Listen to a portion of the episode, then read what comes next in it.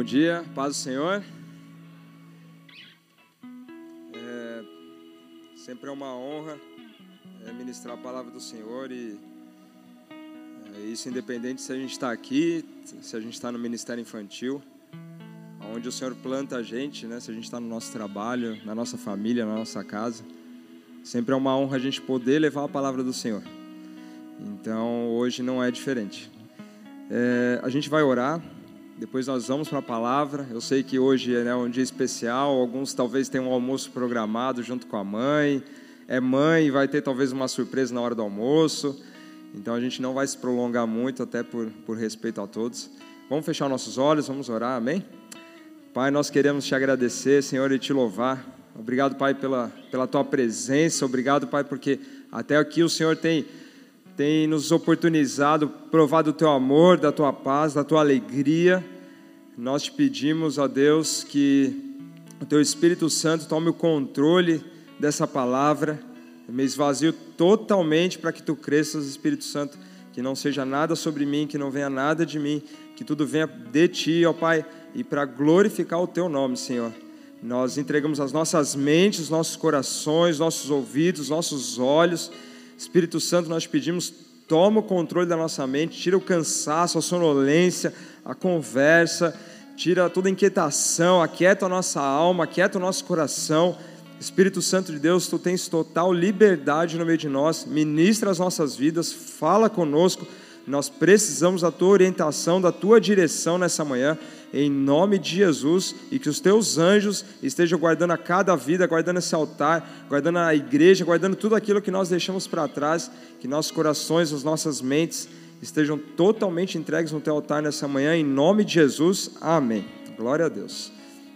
É, antes da gente começar a palavra, hoje, por ser um dia especial, Dia das Mães, é, eu creio que muitas já tiveram, têm ou terão o anseio ou desejo de ser mãe. Assim como homens que já tiveram, têm ou terão o desejo de ser pai um dia, eu sei que as mulheres também. Tem todas, talvez algumas não vão querer, e, amém, glória a Deus. Mas aquelas que têm o anseio, aquelas que têm o desejo, que, que estão orando, que estão clamando por isso, né, que o Senhor que o rio de águas vivas, que a fonte de águas vivas que é o Senhor, que o Espírito Santo que é o Senhor, que ele possa ir tocando você aonde você estiver, tocando no seu útero, nas suas trompas, aonde, aonde estiver, se há essa dificuldade, se há esse problema hoje na sua vida em relação à gravidez, a poder ter um filho, a poder gerar um filho, creia que para o Senhor nada é impossível. Eu sou um testemunho vivo, eu passei por isso eu não podia ter filho e o Senhor presenteou a gente com os dois filhos. Então creia que o Espírito Santo ele pode fazer isso, aquela, aquele diagnóstico que o médico deu, creia em nome de Jesus que o Espírito Santo ele pode tocar, ele pode sarar e pode ser gerada vida dentro de você. Amém? A palavra do Senhor nos nessa manhã vai nos falar lá em João 4. Né? Então, se você tiver com a sua Bíblia, com o seu celular, fique à vontade. Se não quiser abrir, preste atenção mas está lá em João 4, é uma passagem muito conhecida, que fala do encontro de Jesus com uma mulher samaritana. E esse é um encontro que você pode meditar hoje, o Espírito Santo vai falar com você de uma maneira, você pode meditar daqui dois, três dias, ele vai te falar com você de uma outra forma.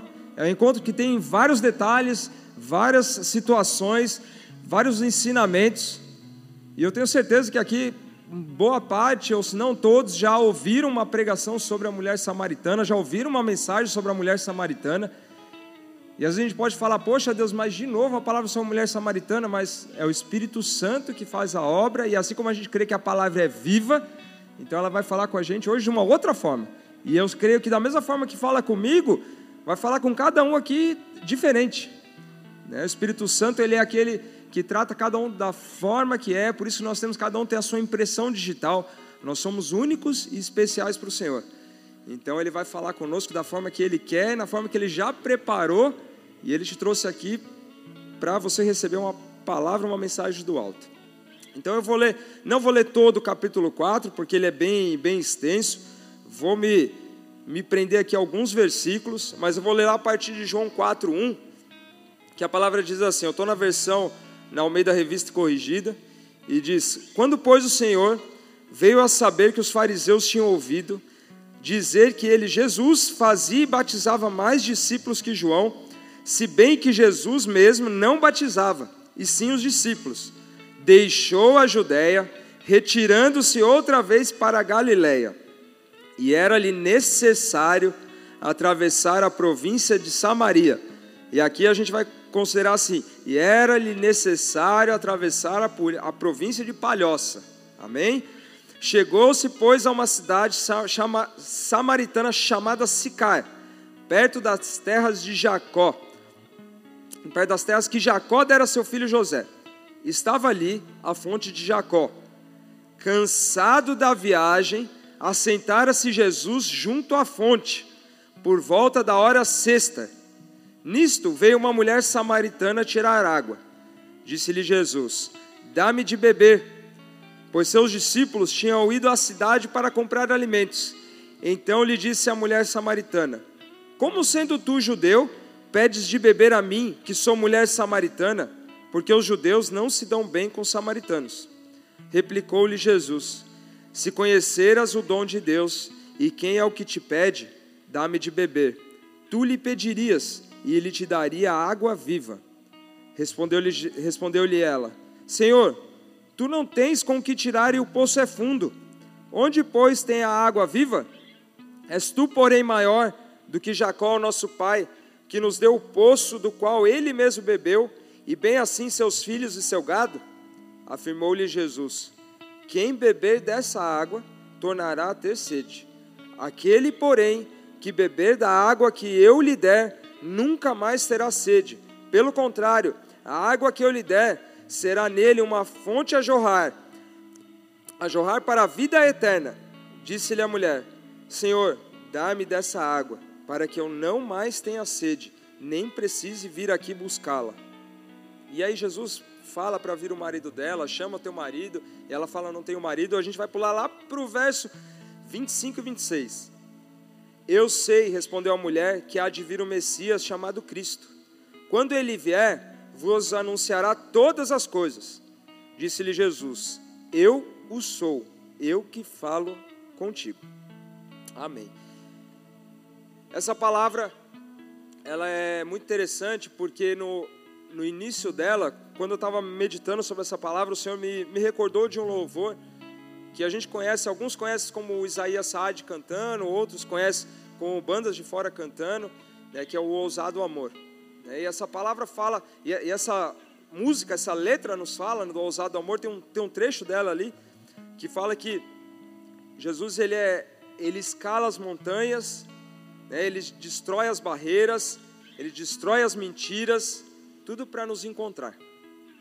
Ele não vê as impossibilidades, as circunstâncias para alcançar a nossa vida, para chegar até nós. E não foi diferente com Jesus. Jesus, aqui nessa passagem, ele tinha duas opções para pegar o caminho. Ele estava saindo da Judéia e ele teria que ir para Galiléia. Então ele estava saindo da região sul para ir para a região norte. Ele poderia, como o trajeto era muito conhecido, ele poderia fazer o caminho que os judeus faziam. Eu estava procurando entender quanto mais ou menos durava esse trajeto, e normalmente era uma viagem de seis dias que durava. E o judeu durava seis dias porque o judeu, por ele não se relacionar com o samaritano, ele ia pela região oriental, pelo lado leste do mapa, e ele ia por fora para não passar por Samaria. Por uma briga, por uma rixa que existia entre judeus e samaritanos. E Jesus fez diferente. Jesus, como a palavra nós lemos ali, ele entendeu que era necessário ele passar por Samaria. A viagem que em caminho reto, que era o que Jesus faria, seria muito mais rápida do que os seis dias que o próprio judeu gastaria indo por fora para chegar na Galiléia. Jesus não, ele foi pelo meio. Mas era porque ele queria encurtar a viagem? É porque ele queria ir mais rápido? Não. Havia um propósito, um propósito muito maior do que a simples viagem, um propósito muito maior do que simplesmente ele chegar até a Galiléia. Jesus, no meio do caminho, quando ele passa por Samaria, ali ia se cumprir um propósito. E no final das contas, o tempo que ele gastou nessa cidade, a viagem duraram seis dias. Só que aquelas, se fosse a gente fosse fazer uma corrida, quem saísse primeiro? O judeu saindo primeiro, Jesus com os discípulos saindo juntos, porque os discípulos estavam com Jesus, Jesus não estava sozinho. A palavra fala que os discípulos tinham ido na cidade comprar comida. Aquele tempo que os judeus sairiam na costa oriental e Jesus indo por dentro, Jesus viveu uma experiência, Jesus marcou uma vida, Jesus transformou uma vida. No final, ele saiu com uma experiência que os judeus que vão pela costa, pelo oriental, chegaram na, na Galileia, não tiveram essa experiência. Então, nessa manhã, Jesus, assim como a palavra nos fala, era necessário, por isso que eu falei, ao invés de a gente considerar Samaria, era necessário que Jesus passasse por Palhoça. É necessário que Jesus passasse hoje aqui por essa igreja, hoje para marcar as nossas vidas, hoje para trazer uma palavra para a gente, seja uma palavra de esperança, seja uma palavra de conforto, de alegria, de confronto, de exortação, seja o que for. Mas Jesus ele está aqui desde o início e ele está passando aqui e ele vai falar ao nosso coração. Amém? E esse esse louvor ali que eu mencionei, e a palavra de Deus nos testifica isso que Jesus ele deixa as 99 ovelhas para ir atrás de uma ovelha que se perdeu. Jesus ele deixa as 99 no deserto e vai correr atrás daquela lá que está longe, que está perdida. E Jesus não poupou esforços nenhum para chegar em ter um encontro com aquela mulher. O propósito era esse: ele ia encontrar aquela mulher, aquela mulher ia ter um encontro com o Salvador, ia ter um encontro com o Messias, e mesmo ela sendo samaritana. E se a gente for ler o texto, a palavra fala que na hora sexta, o que é a hora sexta? A hora sexta é a hora que o sol está rachando, é meio-dia, é horário quente. O judeu, ele conta a hora a partir de seis horas da manhã. Então você adiciona mais seis horas, é meio-dia. O sol está a pino, está quente. E fala que Jesus chegou ali na hora sexta. Então ele caminhou toda a manhã e já vinha caminhando junto com os discípulos e chegou ali naquela cidade. Ou seja, ele estava num horário que era um horário improvável de ter uma pessoa pegando água, porque pelo costume dos judeus e qualquer outra pessoa, assim como também os samaritanos, as pessoas, principalmente as mulheres, elas iam buscar água de manhã ou no final da tarde.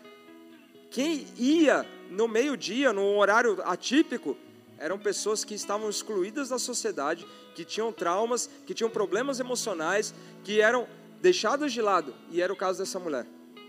A mulher samaritana, por ela ter passado por vários e vários relacionamentos, ela já era, já tinha, já teve cinco maridos e estava com uma outra pessoa que não era marido dela.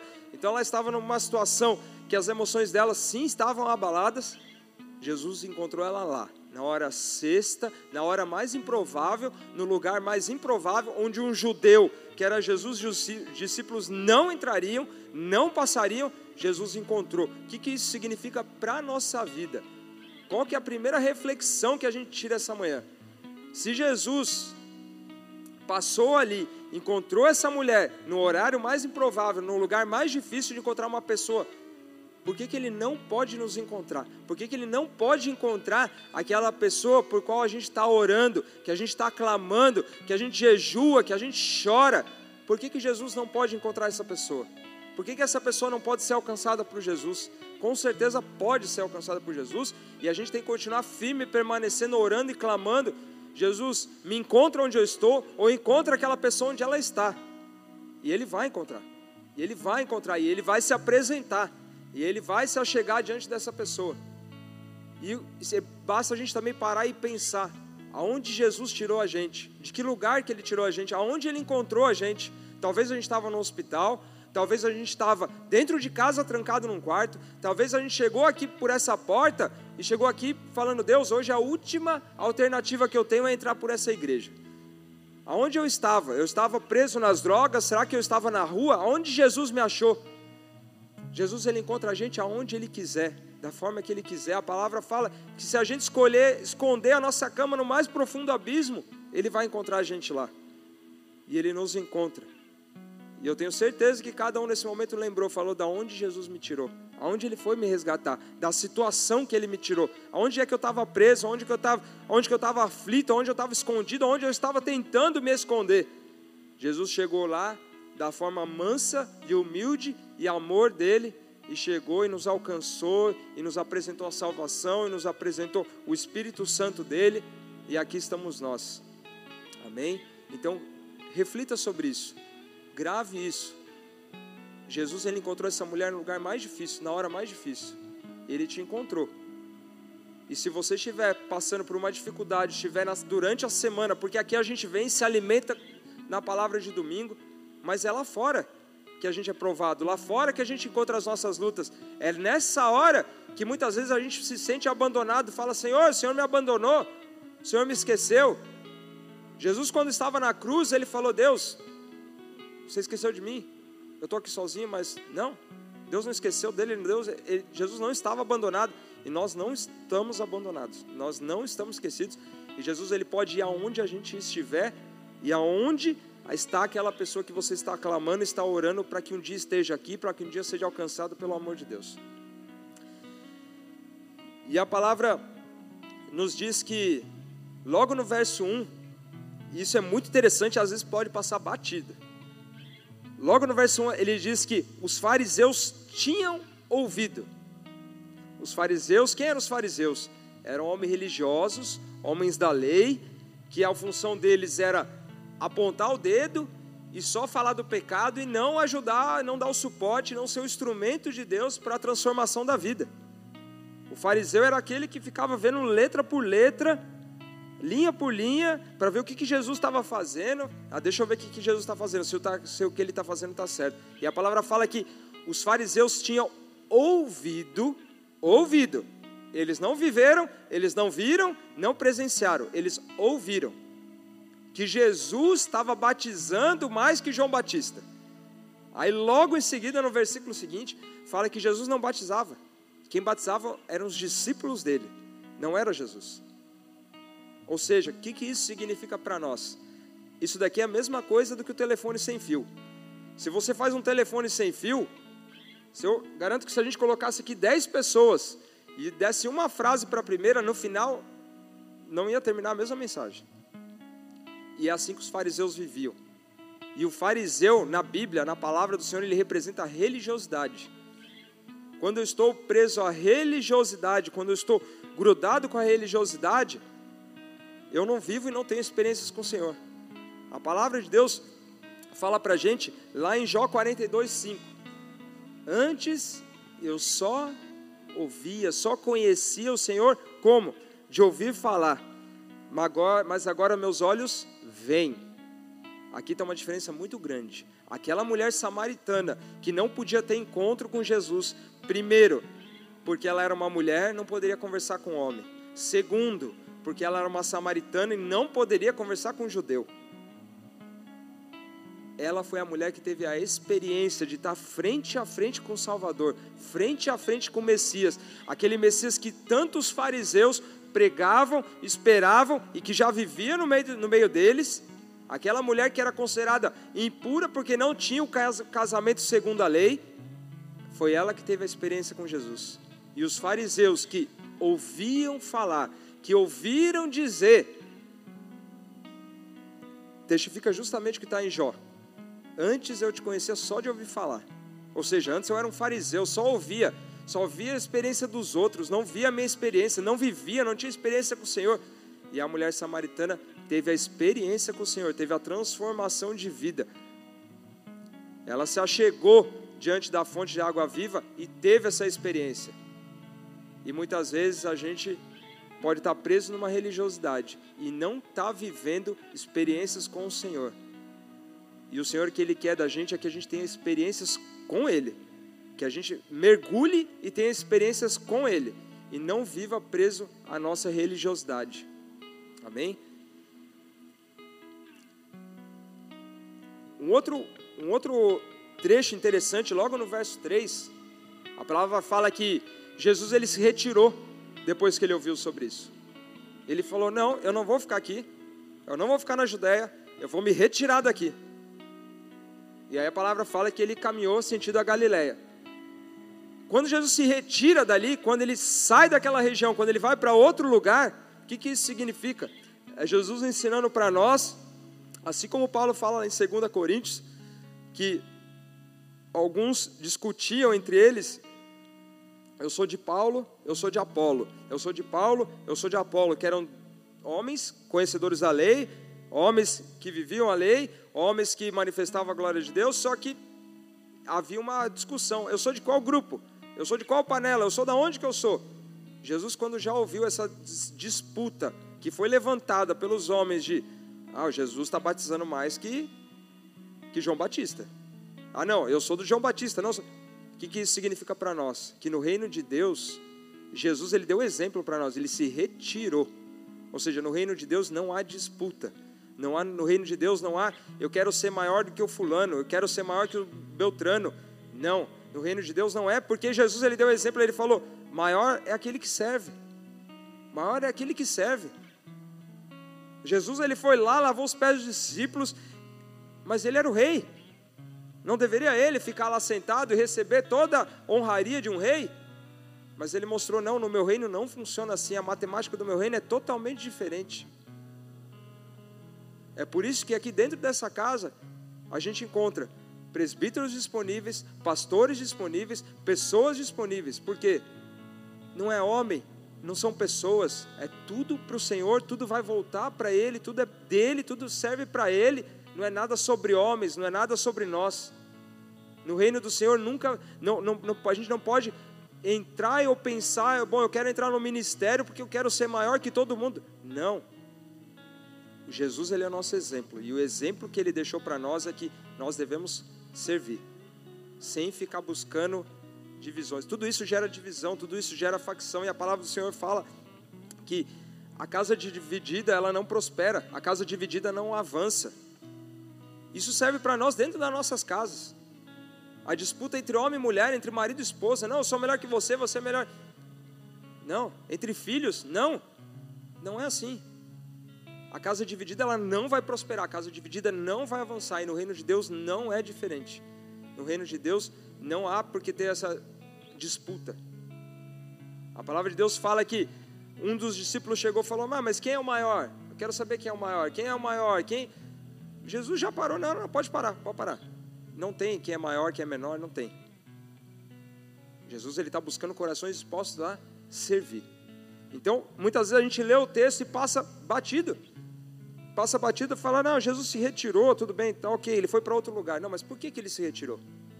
Porque que ele não era condizente com a discussão que estava sendo levantada de quem seria o maior, se era João Batista ou se era Jesus. Para ele pouco importava isso. O que importava para ele é que o reino avançasse, que a mensagem a mensagem fosse pregada.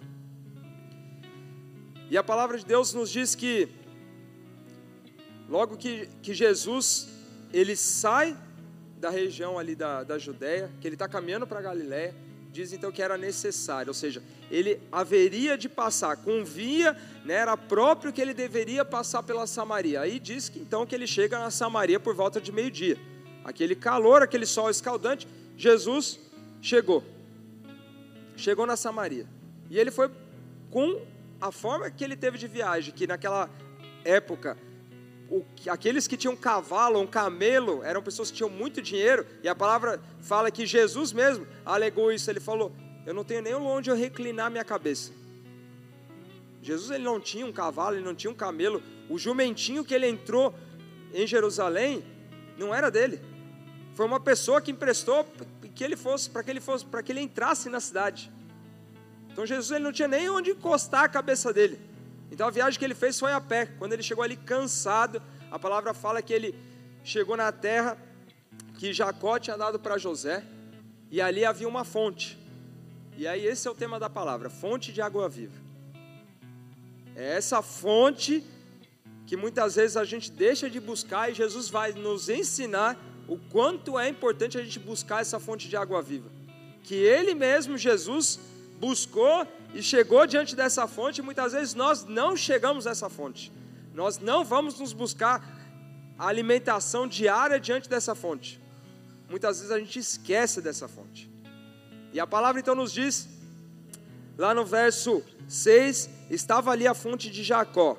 Aí aqui entra um, uma palavra que assim, me chama muito a atenção, porque nos diz que Jesus chegou cansado, cansado da viagem. Poxa, mas ele não era Jesus? Jesus cansado da viagem? Como que ele iria se cansar? Ele não era o próprio Deus, e por que, que ele chegou cansado?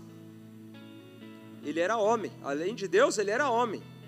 Mas o que ele está querendo mostrar aqui, e o que o Senhor preservou na palavra para que nós meditássemos e olhássemos essa palavra aqui, Ele está nos alertando e nos está tá ensinando a nós que muitas vezes esse cansado aqui somos nós. Nós chegamos cansados das nossas viagens, nós chegamos cansados das nossas trajetórias, nós chegamos cansados dos nossos dias. E lá chegou Jesus, cansado, sentou ao lado da fonte de Jacó. Essa fonte de Jacó, ela não é citada no Velho Testamento. Existem algumas referências que falam que possivelmente aquela fonte ali é mencionada no Velho Testamento, mas ela não é explícita, né? então não é, não é clara. Mas essa fonte foi que Jacó deu ao seu filho José, só que ficou nomeada como a fonte de Jacó. E até hoje ela existe. Tá? Se você for buscar na internet, você vai ver que ela está dentro de um, de, um, de um, monastério, dentro de uma igreja, que muitas igrejas foram construídas, mas onde há, onde há a fonte, esse lugar foi destruído várias vezes, muitas vezes. E ainda existe essa fonte, ela está guardada, existe foto sobre isso. A fonte está lá preservada. E Jesus chegou nesse local e a palavra diz que ele se assentou. Ele encostou ali. No meio tempo onde Jesus sentou, onde ele estava descansando, veio uma mulher. E a mulher samaritana apareceu. Começou a vir de, de encontro para Jesus. E a palavra diz assim no verso 7: Nisto veio uma mulher samaritana tirar a água. Aí a gente pode imaginar, bom, ela foi ali, hora sexta do dia, estava na condição dela, vivendo as emoções dela, vivendo as situações dela. Só que ela foi diante da fonte. Ela poderia ter chegado naquela fonte como todos os outros dias ela chegou, ter ido lá, tirar a água dela, baixar o balde ou o que for, ter puxado a água dela, pegado, colocado no ombro e ter ido para casa. Mas não, aquele dia foi um dia especial. Aquele dia foi o dia que Jesus transformou a vida dela. Aquele dia, assim como nós já tivemos esse dia, que foi o dia que Jesus encontrou a gente, e que nós encontramos Jesus, que nós chegamos diante da fonte, ele estava ali. Esse foi o dia que essa mulher teve encontro com Jesus. Então a palavra fala que ela chegou. E antes que ela falasse qualquer palavra, antes que ela pedisse qualquer coisa, Jesus já quebrou o gelo e ele fala, e ele já quebrou ali toda a religiosidade, ele já quebrou toda a barreira, todo impedimento, toda a circunstância, porque ele em momento algum ele não poderia falar com ela pela lei. Mas Jesus ele era especialista de quebrar a religiosidade. E a palavra fala que ele pediu para ela ali: "Dá-me de beber". Ele estava cansado, ele estava com sede, ele queria beber. Ele queria provar dessa água. Mas o objetivo não era esse. Era alcançar o coração daquela mulher. A palavra nos fala que diante do, da fonte, diante de poço de água, diante de mananciais, aconteceram muitas histórias bíblicas, muitas transformações de, de vida diante de fonte, diante de mananciais. Eu notei apenas algumas, senão a gente teria uma lista muito grande mas, por exemplo, Êxodo 2,15 fala que Moisés ele estava fugindo de Faraó e ele se assentou aonde? Junto a um poço. E diante desse poço, diante dessa fonte, ele encontrou a provisão. E qual foi a provisão? Ele encontrou um lugar para que ele fosse tivesse como residência. Ele ficou na casa do sacerdote de Midian. A palavra fala que ali ele achou repouso, ele começou a morar. Ele não tinha lugar, ele não tinha para onde ir, ele estava fugindo. Quando ele chegou à fonte, quando ele chegou ao poço, ali ele encontrou provisão. E a palavra fala para a gente lá em João também, só que no capítulo 7, que Jesus ele estava na festa do tabernáculo. E no último dia da festa do tabernáculo, ele falou assim, que ele mesmo se declarou como a fonte de água viva, e ele disse que aquele que tem sede, venha e beba. Porque justamente do interior, que aquele que cresce, que ele era a fonte de água viva, que aquele que cresce, de dentro dele ia fluir rios de águas vivas. Outra passagem também fala em Gênesis 29, 1, 10. Aqui o próprio Jacó encontrou Raquel aonde? Diante de um poço, diante de uma fonte, diante de um manancial, aonde havia água. Jacó encontrou a esposa dele, a futura esposa dele, diante de um poço. E ali, além dele encontrar a futura esposa dele, ele encontrou, ele provou em viver com o Senhor uma experiência que ele nunca tinha vivido. Porque a palavra fala que aquele poço ele só era aberto com muitos homens, com muitos pastores empurrando a pedra. E o Espírito Santo tomou conta de Jacó que a, a pedra foi movida só por Jacó. Uma pedra que deveria ser movida por 5, 20 homens, Jacó moveu sozinho, mas não era ele, era a força do Espírito Santo movendo aquela pedra. Mas foi aonde? Junto a uma fonte de águas. E a palavra nos, nos alerta em Jeremias 17 e Jeremias 2. Jeremias 17 diz que a palavra denomina o Senhor como a fonte de águas vivas. E Jeremias 2, 13, porque dois males cometeu o meu povo. A mim me deixaram o manancial de águas vivas e cavaram cisternas, cisternas rotas, que não retêm as águas. E a gente encontra inúmeras passagens que falam sobre água, inúmeras passagens que falam sobre poços, sobre mananciais, e todas levam para o Senhor. Todas direcionam para o Senhor. Quem é essa água viva? Quem é essa fonte? A fonte é o Senhor, a fonte é Deus. A fonte é Jesus. E quem é a água viva? A água viva é o Espírito Santo. A fonte de água viva é o Senhor, a água viva é o Espírito Santo. É o Espírito Santo que desce como correntes, que vem descendo e vem limpando e vem lavando e vem transformando as nossas vidas. A água viva é o Senhor. E estava ali aquela mulher, chegou diante da fonte de água viva. Ela não estava mais, não, não importava mais aquele poço onde ela ia retirar água. Não importava mais isso. O que importava é que ela estava diante da fonte de água viva, que era o Senhor Jesus. Estava na frente dela. A solução, as respostas, as dúvidas delas iam ser sanadas, os medos iam, iam ser cessados porque ela estava diante daquele que era a fonte de água viva, que era Jesus. E quantas vezes nós temos ido buscar essa fonte de água viva? Nós temos nos alimentado diariamente dessa fonte, de água viva. A gente tem ido buscar todo dia de manhã, lançado o nosso baldinho lá e beber dessa água? Ou não? Será que eu estou vivendo assim como a palavra fala? Que Jesus mesmo, ele disse assim: se você continuar bebendo dessa água, desse poço, dessa fonte, você vai voltar a ter sede.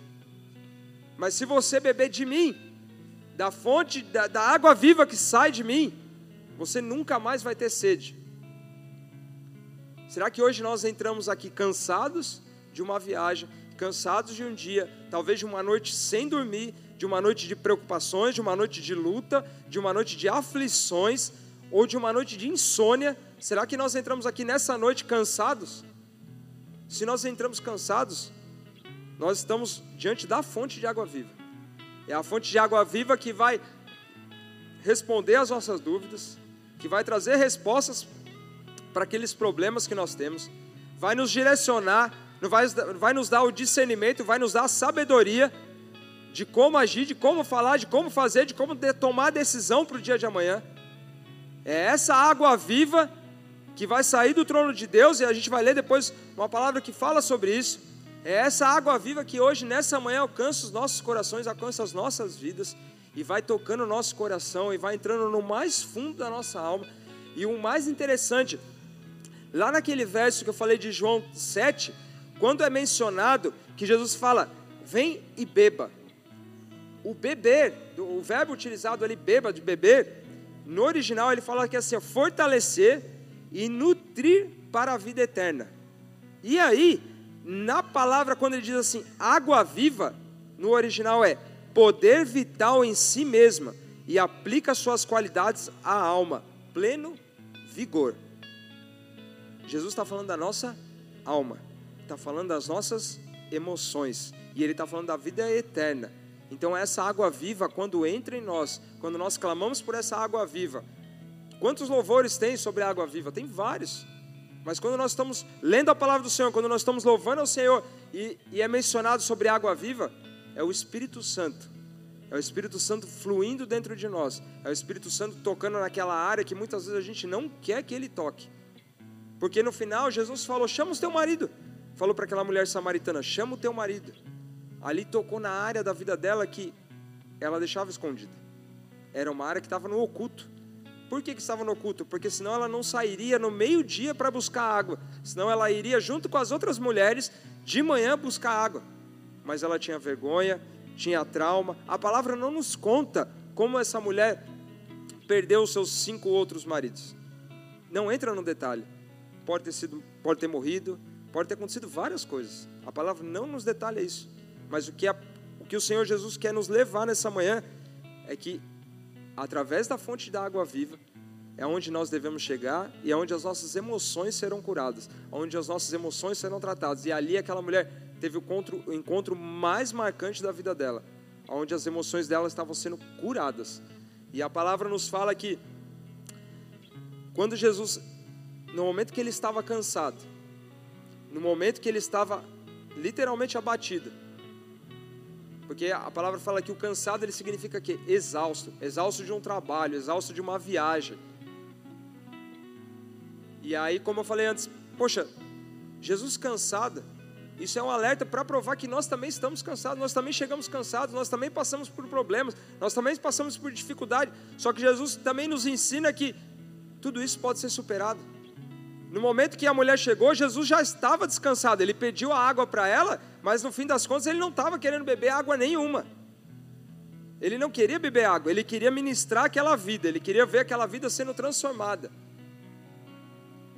E muitas vezes nós somos duros, muitas vezes nós achamos que nós não precisamos ir buscar na fonte de água viva. Muitas vezes a gente não precisa chegar diante dessa fonte e falar: Senhor, dá-me de beber dessa água. Senhor, derrama essa água sobre mim. Senhor, eu preciso dessa água sobre mim. Eu preciso do Espírito Santo sobre mim. A água viva é o Espírito Santo. O Espírito Santo vem sobre a minha vida, transforma o que precisa ser transformado, muda a minha história, muda a minha situação.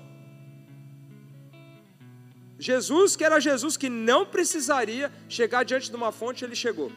Por que, que eu, que sou um ser humano, que sou um falho, que sou um pecador, não posso me chegar e não posso me buscar diariamente diante dessa fonte?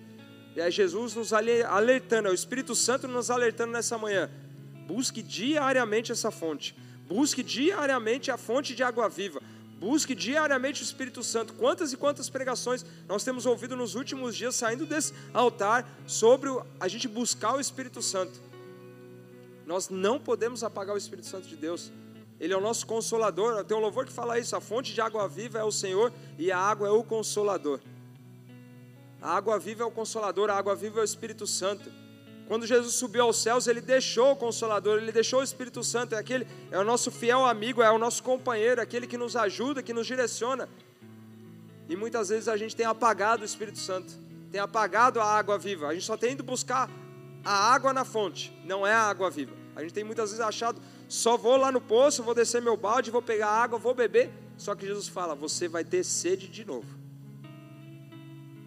E quando a mulher fala assim, Jesus fala no verso 13: Afirmou-lhe Jesus: Quem beber dessa água tornará, tornará a ter sede. Aquele que, porém, beber da água que eu lhe der, nunca mais terá sede. A sede que ele está falando aqui é a sede da alma, é a sede dos nossos desejos, a sede das nossas emoções. A nossa alma ela sempre vai querer mais, mais, mais, mais. Da onde vem a ganância? Da onde vem a ambição? Da onde tem aquela vontade do homem querer mais dinheiro, mais dinheiro, mais dinheiro, dinheiro? Vem do nosso coração, vem da nossa alma, vem das nossas emoções, vem de dentro de nós. Aquela sede que nunca é saciada.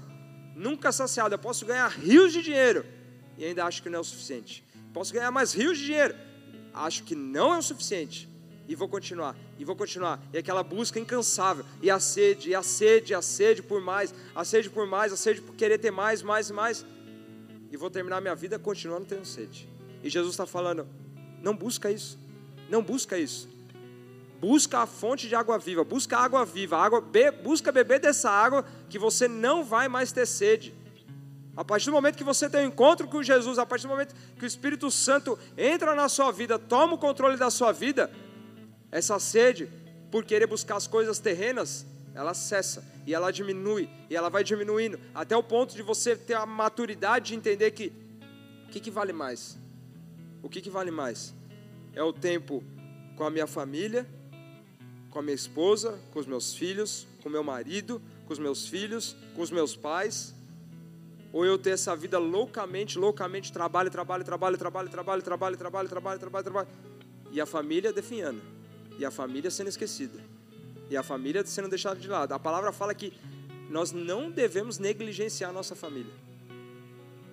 Se porventura hoje você tem a sua mãe, independente se ela está próxima de você ou não, se você tem um contato dela ou não, independente se é uma briga entre você e ela ou não, não perca a oportunidade de mandar uma mensagem. Não perca de mandar pelo menos um eu te amo. A gente sabe que o dia das mães não é só hoje, é todos os dias. Assim como é o dia dos pais, é o dia dos filhos. A gente sabe que é uma questão comercial, mas aprenda a valorizar quem está do seu lado. Aprenda a cuidar, assim como a palavra fala, não negligencie. Paulo fala isso, não negligencie a sua família. E ele compara, ele diz que quem está negligenciando a família é pior. Não deve, não, não negligencie, não negligencie quem está com você. Não corra atrás do vento. A palavra fala que o Salomão, o rei Salomão, correu, correu atrás de riquezas e no final da vida ele falou assim: tudo é vaidade. Tudo é vaidade. Nós devemos buscar atrás, nós devemos correr atrás do que gera tesouros para nós no céu e cuidar da nossa família, cuidar da nossa mãe, cuidar do nosso pai, cuidar do nosso irmão, da, da nossa vovó, de quem for, dos nossos filhos, da nossa esposa, do nosso marido, isso é um ministério. A família é um ministério. A família que Deus lhe confiou para cada um é um ministério. Ore pela sua família, proteja a sua família, cuide da sua família. Cuide daqueles que Jesus confiou. Para aqueles que são novos, são jovens, que vão estruturar uma família, continue cuidando do seu pai, continue cuidando da sua mãe, do seu irmão. Jesus vai confiar e já confiou uma pessoa para você. Quando você estiver dentro do seu lar, você vai entender, isso vai ficar mais forte, mais nítido. O quão é importante você estabelecer uma família. E quão é importante você cuidar dela. Vamos seguindo. E a palavra nos diz que no verso, no próprio verso 14, quando Jesus continua assim: "Pelo contrário, a água que eu lhe der será nele uma fonte a jorrar para a vida eterna. Ou seja, buscar tesouros eternos. Buscar aquilo que a traça não corrói, o ladrão não rouba, porque a palavra nos mostra isso. Vamos buscar aquilo que é eterno. Busca por aquilo que é eterno. Não vamos buscar o que é passageiro. E Jesus continua. A mulher continua: Disse-lhe a mulher: Senhor, dá-me dessa água, para que eu não mais tenha sede. Nós temos buscado. Essa era uma mulher que não poderia estar conversando com Jesus. Era uma pessoa que não teria acesso a Jesus, que não teria acesso ao Messias, que não teria acesso à fonte de água viva no contexto que ela vivia. Mas Jesus achou necessário passar por Samaria, ter um encontro com aquela mulher. Jesus já passou pela nossa vida, já teve um encontro com a gente, já, a gente já foi muitas vezes diante dessa fonte de águas vivas. E hoje, pode ser que hoje eu estou de costas para essa fonte. Pode ser que eu não estou indo mais para essa fonte buscar aquela água que vem, que cura, que sara, que limpa, que transforma, que me enche de amor, que me enche de alegria, que me enche de confiança, que me enche de fé. Hoje eu estou indo buscar diariamente essa água viva ou eu já esqueci dessa água viva? Hoje eu só estou indo buscar a água que me depois, no outro dia, vai me dar sede, e mais sede, e mais sede. Que água que eu tenho ido buscar hoje em dia? Na minha atualidade, no meu contexto, que água, que água que eu tenho bebido? É água que me dá sede? Ou é água que preenche as minhas emoções, que preenche as minhas necessidades, que tira os meus medos, que tira as minhas aflições? A água que muda, que transforma a minha história, a água que que muda qualquer cenário, a água que muda qualquer decreto médico. É o Espírito Santo, que a gente se encha, que a gente busca, assim como diz aquele louvor: enche-me, enche-me, enche-me, enche-me até transbordar. Que a gente possa ser cheio do Espírito Santo, que nessa manhã a gente saia por essas portas clamando durante a semana: Espírito Santo me enche, Espírito Santo me enche, Espírito Santo eu quero beber mais de Ti. Assim a gente muitas vezes entende por que, que Muitas vezes é ministrado um louvor. Senhor, eu tenho sede. Senhor, eu tenho sede. Senhor, eu tenho sede. Eu tenho fome. Eu tenho sede. Sede é sede da água viva, sede é sede do Espírito Santo. Então, que nessa manhã o Espírito Santo, assim como ele é uma água viva, que ele possa entrar no seu coração, que ele possa visitar no mais escuro do nosso coração e ele possa ir limpando e trazendo luz e transformando, assim como a palavra, a palavra de Deus nos fala, que aonde a água passa, por onde o rio passa, e essa água viva é uma água corrente, não é uma água parada que ela possa ir transformando e tocando na área da sua vida, tocando em qualquer área, seja ela profissional, emocional, saúde, o que for, relacionamento, que nessa manhã essa água viva que é o Espírito Santo possa ir tocando, tocando a sua vida, tocando por quem você está clamando aqui nessa manhã. Muitas vezes a gente está com a cabeça na pregação, prestando atenção e preocupado com uma pessoa que muitas vezes pode estar longe nesse momento. Mas creia que o Espírito Santo pode ir lá onde essa pessoa está essa pessoa pode ser invadida pelo Espírito Santo, a água viva pode alcançar essa pessoa, assim como Jesus alcançou essa mulher que estava só ela. Ela estava solitária, não tinha outras pessoas junto com ela, ela era sozinha ali. E ali estava ela e Jesus, e que no fim do dia o que importa é nós e Jesus. No fim do dia o que vai importar é eu chegar, quando Jesus fala assim, aquele louvor que a gente canta, né? quando a luz se apagar, quando tudo se acabar, quando as cortinas se baixarem, quando tudo terminar, ou seja, quando a minha vida terminar, vai estar eu e Jesus, eu vou estar de frente, eu vou estar diante do trono dele e vou estar prestando contas do que aconteceu, do que viveu, das oportunidades que eu vivi ou não vivi, deixei de viver. Então que nessa manhã a gente sai com essa convicção que a gente deve se chegar diante à fonte de água viva e buscar beber dessa água se alimentar dessa água, beber e beber e beber e ser cheio ao ponto de transbordar sobre as outras vidas. A palavra de Deus fala em Mateus 11, 28: Vinde a mim todos que estáis cansados e sobrecarregados, e eu vos aliviarei. A gente, quando pratica um esporte, qualquer exercício físico, quando você está cansado, você está morrendo de sede, é muito prazeroso você tomar um copo de água. É muito gostoso você tomar um copo de água. Você sente o seu corpo sendo refrescado.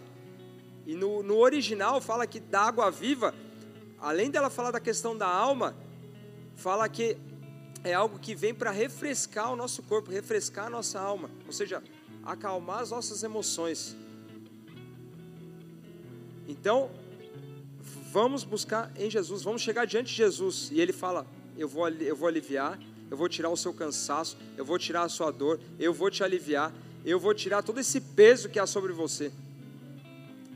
E também a palavra de Deus fala que, lá em Apocalipse 7,17: Pois o cordeiro que se encontra no meio do trono os apacentará e os guiará para as fontes da água da vida, e Deus lhe enxugará dos olhos toda a lágrima. A palavra de Deus fala que debaixo do trono de Deus fluem rios, rios de águas vivas rios de águas vivas, rios e mais rios e mais rios e mais rios e mais rios. É o rio corrente, é o rio que não para, é um rio que por onde ele vai passando vai trazendo vida.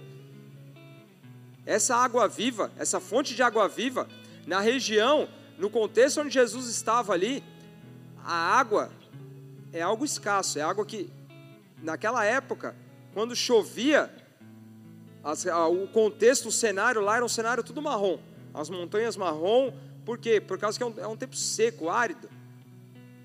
E no tempo de chuva, no tempo de águas, a palavra, a, a palavra e o contexto e a história, se você buscar estudar um pouquinho, fala que a pastagem ficava toda verde, as montanhas ficavam todas verdes. Por quê? Aonde a água passa, ela traz vida. Aonde a água vai passando, vai trazendo vida. E é o que o Espírito Santo faz sobre nós. Quando nós buscamos o Espírito Santo, a vida em nós, a alegria em nós, a força, a ânimo, a vontade de viver dentro de nós. Mas nós precisamos ir aonde? Buscar diante da fonte. Buscar, Senhor, me dá dessa água da vida. Me dá, eu quero viver, eu quero me alimentar, eu quero beber dessa água viva. E a gente, para ir no final, a palavra fala que lá no verso 26, a mulher, ela, no 25 e 26, a mulher samaritana, ela estava conversando com Jesus e ela no, no momento ela falou assim: Mas um dia vai vir o Messias, num dia vai vir o Cristo. E esse Cristo aí, ele vai ensinar todas essas coisas para nós. E Jesus fala: Eu sou, eu o sou. ele era o Cristo manifestado na frente dela, diante dela, trazendo a transformação, trazendo as respostas, as curas sobre a vida dela. E esse é o mesmo Jesus que está todos os dias conosco. O Espírito Santo é o mesmo Espírito que estava lá na criação do mundo, aquele mesmo Espírito que pairava sobre as águas, que a palavra fala para nós em Gênesis. É o mesmo Espírito que estava lá na criação, o mesmo Espírito que está hoje. É o mesmo Espírito, é o mesmo Jesus, é o mesmo Senhor, é o mesmo Espírito que está disponível para nós hoje. Nós estamos diante do Salvador, nós estamos diante do Criador, nós estamos diante daquele que tem as respostas, diante daquele que pode dar direção, diante daquele que pode transformar, diante daquele que pode curar, diante daquele que as impossibilidades podem se tornar possíveis. Nós estamos diante dele, nós estamos diante dele. Aonde está a nossa fé?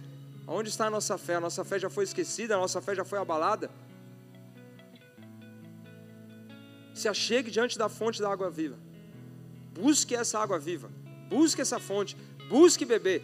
Busque beber. E a palavra de Deus fala em Apocalipse 21, 6. E disse-me mais: Está cumprido. Eu sou o Alfa e o Ômega, o princípio e o fim. A quem quer que tiver sede, de graça lhe darei da fonte da água da vida. em Jesus, no Espírito Santo, no Senhor, a nossa sede ela é saciada. A sede das nossas emoções são saciadas. A tristeza ela é trocada por alegria. A angústia é trocada por esperança. A raiva é trocada por um espírito de paz. A preocupação, a ansiedade é trocada por um, por, por, uma, um sentimento, pelo um espírito de domínio próprio. É isso que o Senhor quer nos ensinar. Ele quer curar as nossas emoções. O Espírito Santo quer curar as nossas emoções.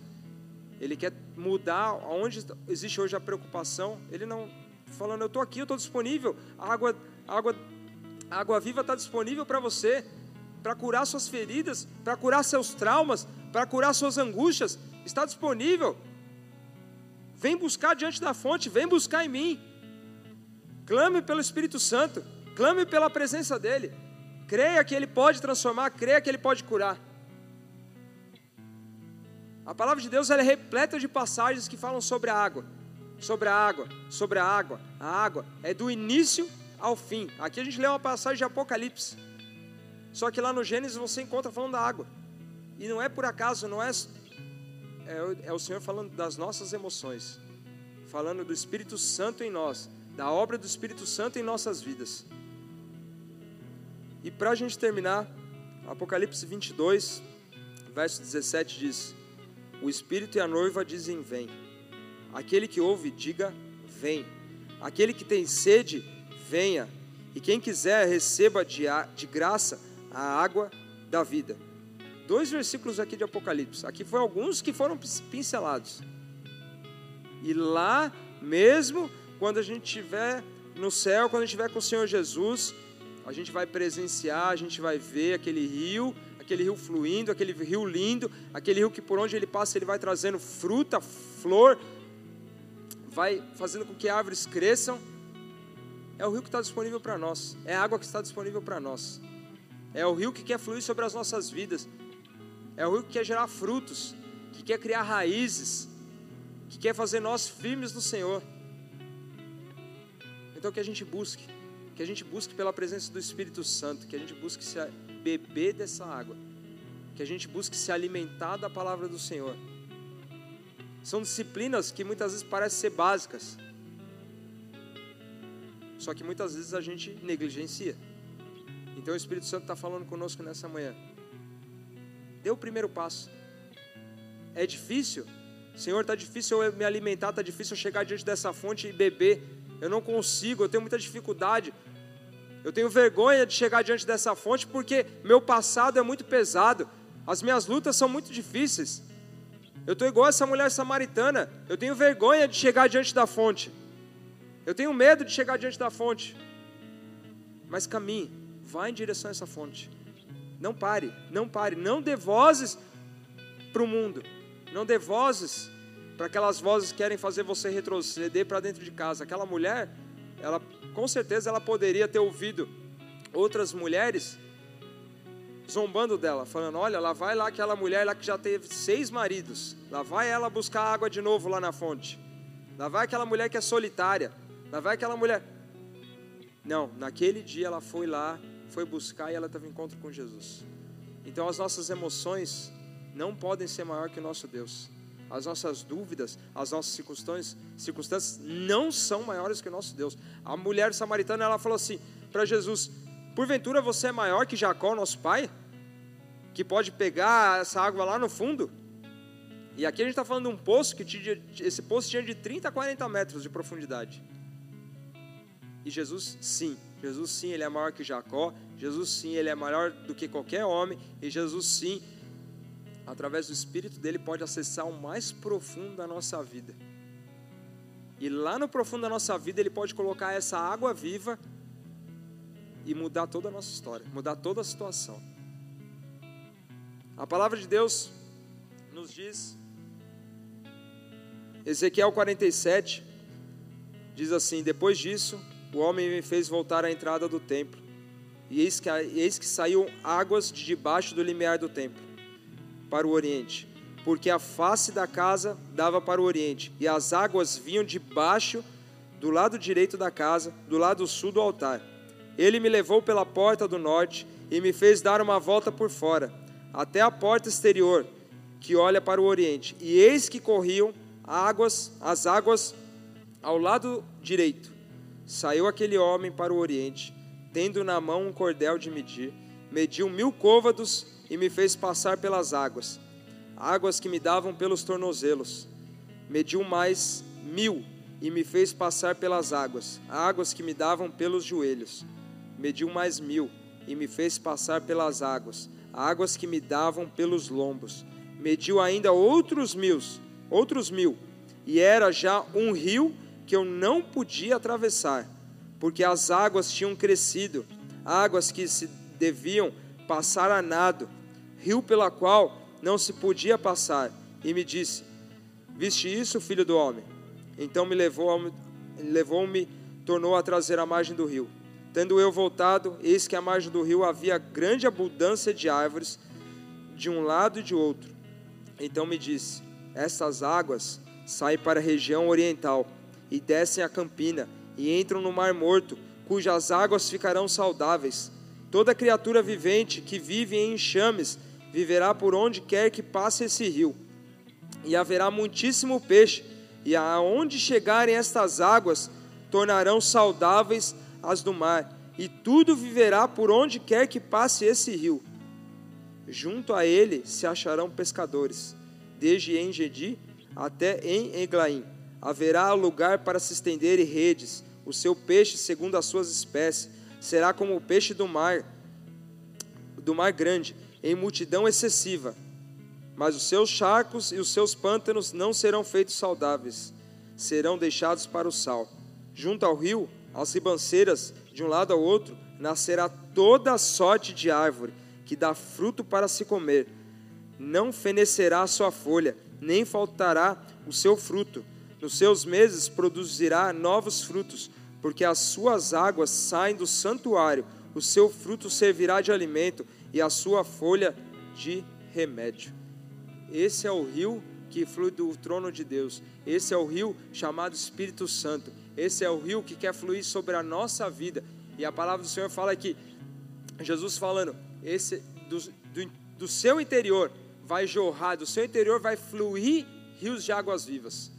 E é esse rio que quer fluir sobre nós, é o rio que por onde passa ele traz vida, é o rio que por onde ele vai passando vai havendo alegria, vai havendo paz. É esse rio que nós devemos clamar, é por essa água viva que nós devemos clamar, a água viva que traz sentido para a nossa vida. Amém? Baixe sua cabeça, feche seus olhos.